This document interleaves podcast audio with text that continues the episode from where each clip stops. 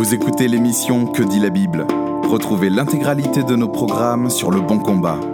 www.leboncombat.fr Bonjour et bienvenue sur Que dit la Bible, l'émission hebdomadaire du blog Le Bon Combat. Ici, c'est Guillaume et je suis avec mon cher ami Mandimbi, l'un des administrateurs euh, du blog Le Bon Combat. Ça va, Mandimbi? Ouais, ça va. Bonjour, Guillaume. Bonjour.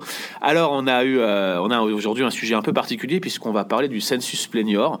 Et on aurait voulu commencer l'émission par définir le census plenior, mais figurez-vous que au moment où on préparait cette émission avec Mandimbi, on a eu un débat assez animé sur euh, la, la signification du terme. En effet, census plenior a été utilisé d'une certaine manière, notamment par les théologiens catholiques. Et Mandimbi, à la suite de Douglas Moo et de D.A. Voilà. Carson, l'utilise d'une manière différente. Alors, juste que, ce, que, ce que je vous explique, moi, je suis arrivé en, en, en parlant à Mandimbi en disant, mais le census plenior, ça exprime un sens caché. Et Mandimbi me dit, non, ça exprime un sens plein. Plein du texte, un sens plénier du texte. Alors, donne-nous ta définition du census plenior pour commencer cette émission et explique-nous en quelque sorte en quoi ça consiste, pourquoi c'est important pour euh, l'interprétation biblique. Euh, D'accord. Alors, euh, ce qui est vraiment très important à, à- à penser par rapport au sen- euh, euh, plenior, c'est d'abord que ce n'est pas un sens qui, est- qui soit différent ou caché de ce que l'auteur, euh, par exemple euh, le prophète Ésaïe, aurait voulu euh, entendre, qu'on entende par rapport à ce qu'il a écrit. Ouais. C'est vraiment un sens pareil, mais d'une manière plus développée, plus Profond, en plus profonde euh, dans un sens. Et que euh, pas, les, les, les, réc- les premiers récepteurs de, de l'oracle n'ont pas forcément compris, mais le prophète qui a émis l'oracle l'aurait en quelque sorte d'une manière ou d'une autre euh, comprise. Peut-être d'une manière un peu floue, certes, mais d'une manière assez vraie. C'est un petit peu ce que dit Pierre, un Pierre indice, quand il dit euh, les prophètes qui ont prophétisé avant vous, touchant Exactement. la grâce qui vous était réservée, cherchaient par l'Esprit de Christ à sonder dans les Écritures. Exactement. C'est un petit peu ce processus que tu recherches à travers de, euh, du census plenior de cette méthode-là. Voilà, comme par exemple, la plupart des prophètes ont prophétisé un Messie, Ouais. mais ils n'ont pas forcément compris que ce serait un Messie qui s'appellerait Jésus Oui. de Nazareth. Oui. Mais ils l'ont certainement vu de loin et compris que ce sera un Messie qui ne correspondrait pas au Messie classique que les Hébreux attendaient euh, de leur jour ou même plus tard après euh, dans, dans le temps de Jésus-Christ. Très bien. Bah, Est-ce que tu peux nous donner quelques exemples de census plenior Alors justement, le, le- la problématique ou les questions qui se posent à tout, euh, à, à tout étudiant sérieux de la Bible, Guillaume, c'est que euh, comment euh, Jésus-Christ ou l'incarnation de Jésus-Christ, sa naissance, sa résurrection, sa mort et sa résurrection, a en fait accomplit-elle les prophéties de l'Ancien Testament Parce que ces prophéties ont été euh, euh, proclamées et, euh, et euh, reçues dans, un- dans des contextes assez différents du contexte que Jésus-Christ a, dans le, que le contexte dans lequel Jésus-Christ a vécu. Oui. Par exemple, un texte assez précis euh, qui me vient à l'esprit, c'est Ésaïe 7,14, quand Ouais. euh, il est écrit euh, La vieille, voici la vierge sera enceinte et elle enfantera un fils qu'on appellera Emmanuel et tout, qui signifie Dieu avec nous.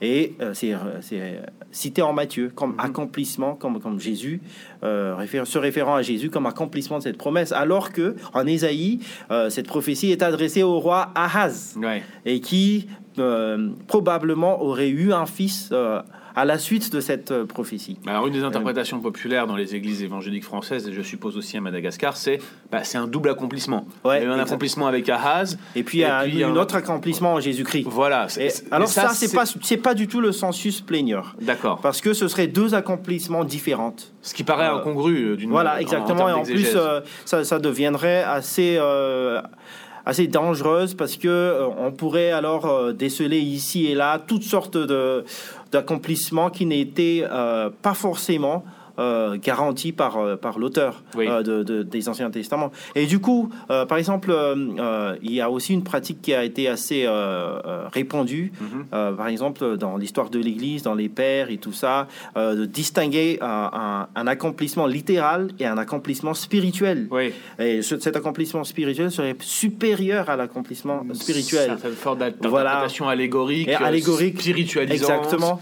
Et euh, je- j'imagine que c'est très attrayant comme théorie pour, pour les chrétiens, hein, tu vois, et euh, que- et qu'on on serait tenté de le faire. Même l'illustre thé- théologien euh, Augustin Ouais. euh, c'est Dipon, c'est- Dipon. Dipon, pardon, je, je, je fais un anglicisme qui, qui m'arrive. Mais même, même des illustres théologiens sont, sont tombés dans le panneau. Ouais, et donc, euh, la différence avec sensus plenior, c'est que le sens de l'accomplissement n'est certainement pas différent de Ouais. ce que euh, l'auteur de l'Ancien Testament euh, l'aurait compris. Ouais. Mais par contre, euh, comme la, euh, Bible constitue une révélation progressive, Ouais. euh, tout n'est pas révélé d'une manière complète à chaque fois.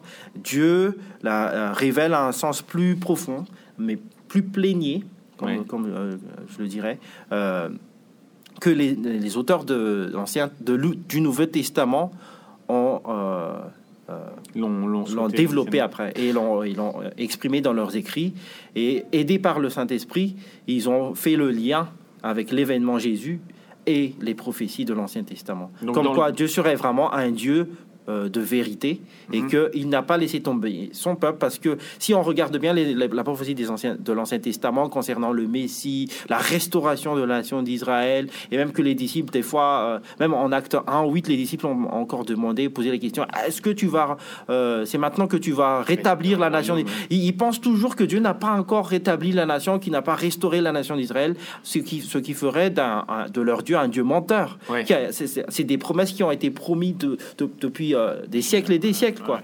Mais par contre, la preuve, c'est que Dieu est fidèle à ses promesses, c'est que justement, il y a accomplissement.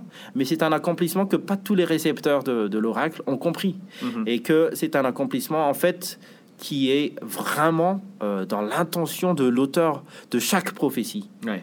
Et c'est- ça a été euh, donné par Dieu et tout pointé vers Jésus-Christ. Euh, par exemple, euh, un, un des passages assez euh, frappants, euh, Guillaume, c'est Ésaïe euh, 53, Ouais, ouais. que tout le monde reconnaîtrait peut-être d'une manière assez a claire. cru à de ce qui Voilà. nous était annoncé, et Ouais. s'est élevé comme une faible Voilà, plante. Il a été brisé pour nous, Voilà, maltraité. exactement. On a cette substitution qui est présente. Exactement. On, voit Christ hein, d'entrer dans ce passage. Tout à fait, tout à fait. Et je pense qu'on est dans le droit chemin de, Ouais. de- de lire Christ dans ce passage. Ouais. Sauf que si on, on- on est strict sur, euh, sur euh, le- les récepteurs du, du passage, Ouais. ils l'auraient pas compris comme ça. Bien sûr. Euh, il n'aurait pas compris que ce ce serait un futur Jésus-Christ de Nazareth euh, qui, aurait, qui serait mort sur la croix et tout ça. Il fallait arriver en quelque sorte à la fin des siècles et avoir cette révélation supérieure pour le Exactement. comprendre. Et donc là où Pl- Sensus Plenior euh, entre en action, c'est que, euh, l- euh, par exemple, l'apôtre Paul en Romains 8, mais aussi en, Romains- en, en 10, et puis euh, l'apôtre Pierre en 1 Pierre 2, 24, Ouais. euh, fait référence à Ésaïe 53 pour montrer, pour ouvrir les yeux, surtout aux Juifs qui connaissaient déjà cette, cette prophétie, pour ouvrir leurs yeux qu'en fait cette prophétie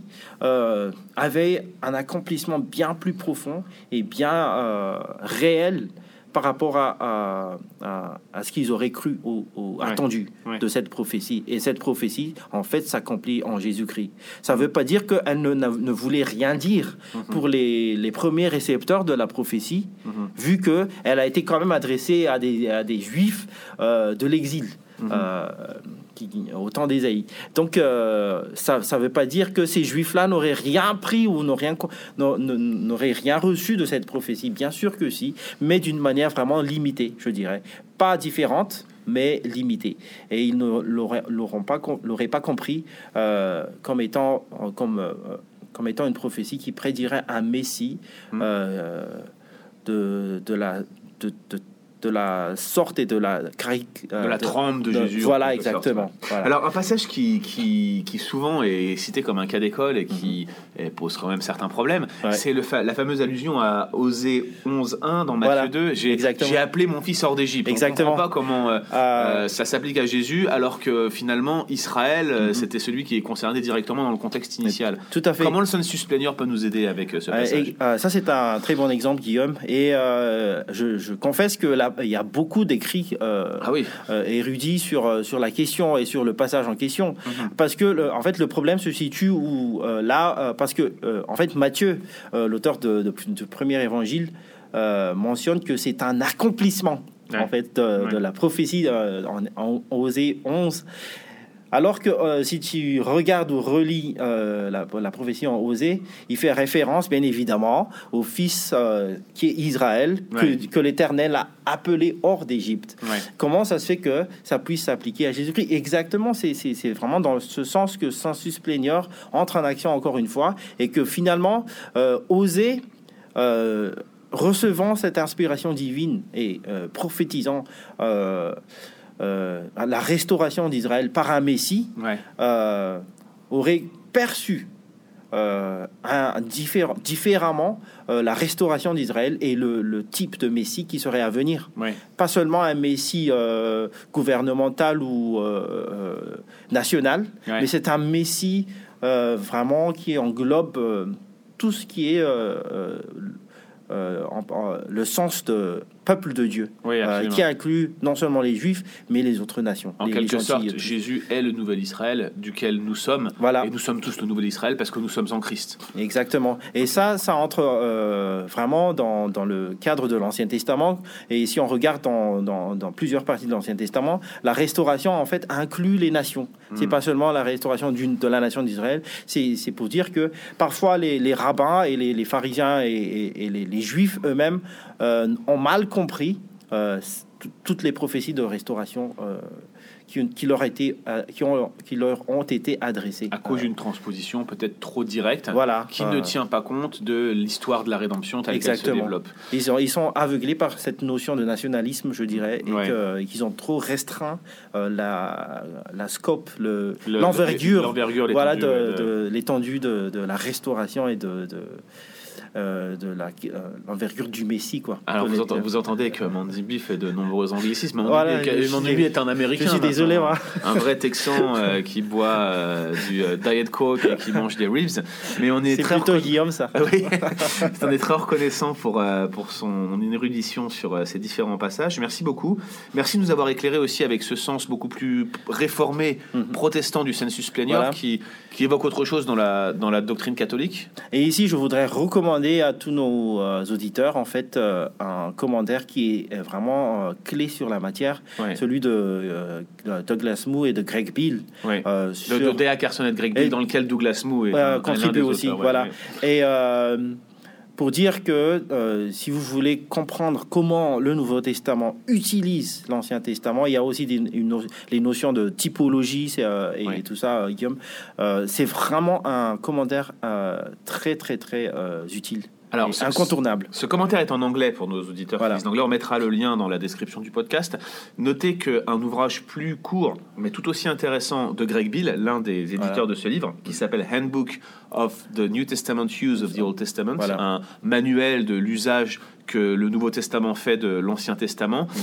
est en cours de traduction ou est traduit par notre cher ami euh, Vincent Martiterrain, qui contribue à, au blog Le Bon Combat et qui devrait être publié chez Excel 6 euh, euh, dans les mois qui viennent. Alors on se réjouit de, ce livre, on, lui prédit d'avance une bonne réception. C'est une excellente nouvelle. Hein. C'est une excellente nouvelle pour le monde francophone, on se, on se réjouit de cela. On a eu l'occasion, là on était à, à l'Evangelical Theological Society. On a eu l'occasion de discuter un peu avec Greg Bill. Et aussi, on a eu entendu un excellent papier sur l'intertextualité d'Abner Shu mhm. de Masters Theological Seminary. Mhm. Et on espère pouvoir vous faire encore un, rapport sur tout ce qu'on a entendu à ce sujet, car c'est un thème qui nous passionne ici au Bon Combat, celui de l'intertextualité. Tout à fait. Merci euh, pour cette émission. Merci pour ton temps, Mandimbi. Et on vous donne rendez-vous, chers auditeurs, la semaine prochaine pour une nouvelle émission de Que dit la Bible? Merci et à bientôt. À bientôt. Merci d'avoir écouté cet épisode de Que dit la Bible. Retrouvez l'intégralité de nos programmes sur Le Bon Combat.